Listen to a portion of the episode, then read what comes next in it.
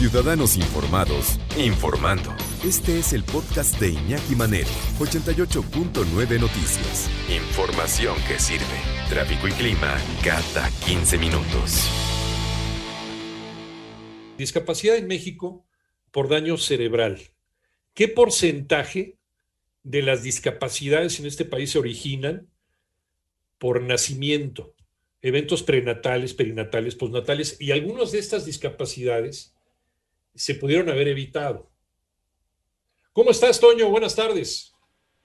Iñaki, muy buenas tardes. Como bien lo mencionas, en México cerca del 20% de las discapacidades se originan por eventos prenatales, perinatales y postnatales. Por ejemplo, en niños que nacen prematuros y sufrieron asfixia o sepsis, que es una respuesta inmunitaria ante una infección, pero de forma exagerada.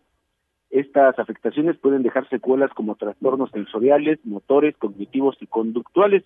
Por esto, en la Escuela Nacional de Estudios Superiores de León, Guanajuato, de la UNAM, especialistas brindan terapia neurohabilitatoria a recién nacidos con riesgo de presentar daño cerebral y atenuar estas secuelas.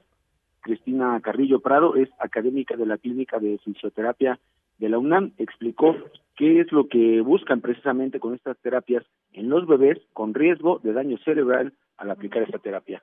Le escuchamos lo que buscamos es que, es que el niño logre realizar los movimientos de manera adecuada, que el niño gatee cuando le corresponde gatear, que se siente cuando le corresponde sentarse, aprovechar ese periodo máximo de plasticidad cerebral que está durante los primeros seis meses de vida para disminuir o atenuar esas posturas o conductas motoras inadecuadas y aquí, aquí otro dato importante, en México más del 9% de todos los niños que nacen vivos son prematuros, es decir, nacen antes de las 37 semanas de gestación, cuando hay mayor riesgo de daño cerebral, precisamente se brindan estas terapias por parte de la Escuela Nacional de Estudios Superiores de León de la UNAM y se enfocan a trabajar el equilibrio y movimientos complejos en el bebé para que los haga correctamente. Cristina Carrillo, académica de la Clínica de Fisioterapia de la UNAM, agregó que estos grupos de trabajo son multidisciplinarios, porque ante el riesgo de daño cerebral, no todo es la, terapia motriz. Escuchamos al especialista nuevamente.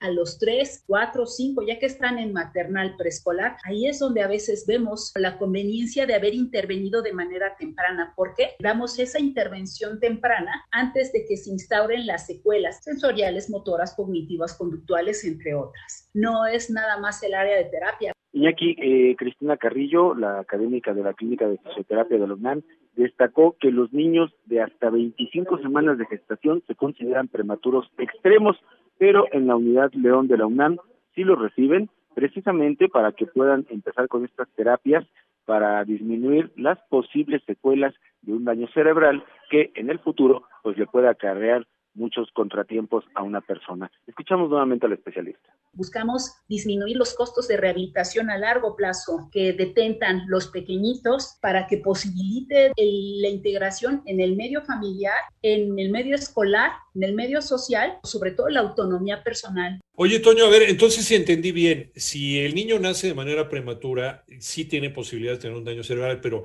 cuanto más chiquito, ¿no? De recién nacido, se detecte eh, este nacimiento prematuro se empiece a trabajar, ¿se puede minimizar o incluso paliar o, incluso hasta e, evitar el daño cerebral, Toño? Exactamente, Iñaki, esta es la parte más importante en la que deben de participar los papás. Si el niño fue prematuro, deben de, pues digamos, someterlo a estudios para detectar si hay un posible daño cerebral y de esta manera empezar a aplicar estas terapias que le podrán permitir tener autonomía, mejor este aprendizaje, posturas correctas desde que es bebé todavía, Iñaki. Ya, y que pueda tener una integración mucho más rápida eh, con sus pares, con los niños de su edad, que a lo mejor si ya tiene el daño cerebral no va a ser 100% esta integración, pero sí va a poder tener una calidad de vida semejante a la de los demás niños, ¿no? Exactamente, Iñaki, trabajando lo que los especialistas llaman la plasticidad cerebral, se refiere a que el mismo cerebro va condicionando los movimientos, va condicionando las posturas, y si desde bebés chiquititos se les enseña cuál es la manera correcta, el cerebro lo va asimilando para hacerlo bien. Nos eh, mencionaba el especialista, cuando ven las fisioterapias, a veces la gente piensa que estamos jugando porque subimos al bebé una pelota, le jalamos un bracito, le jalamos una piernita, pero todo eso tiene una estimulación directamente en el cerebro, Iñaki. 30 segundos, ¿qué más, Toño? Pues finalmente repetir que lo más importante es que los papás de los hijos prematuros pues estén atentos a que sus hijos tengan una evaluación para saber si tuvieron algún posible daño cerebral. Importante, y sobre todo, si nacen prematuros, ya nos dices que es el 9% de los niños que nacen vivos, pueden, pueden tener este problema del daño cerebral. Entonces, llevarlo a revisión para que se detecte a tiempo.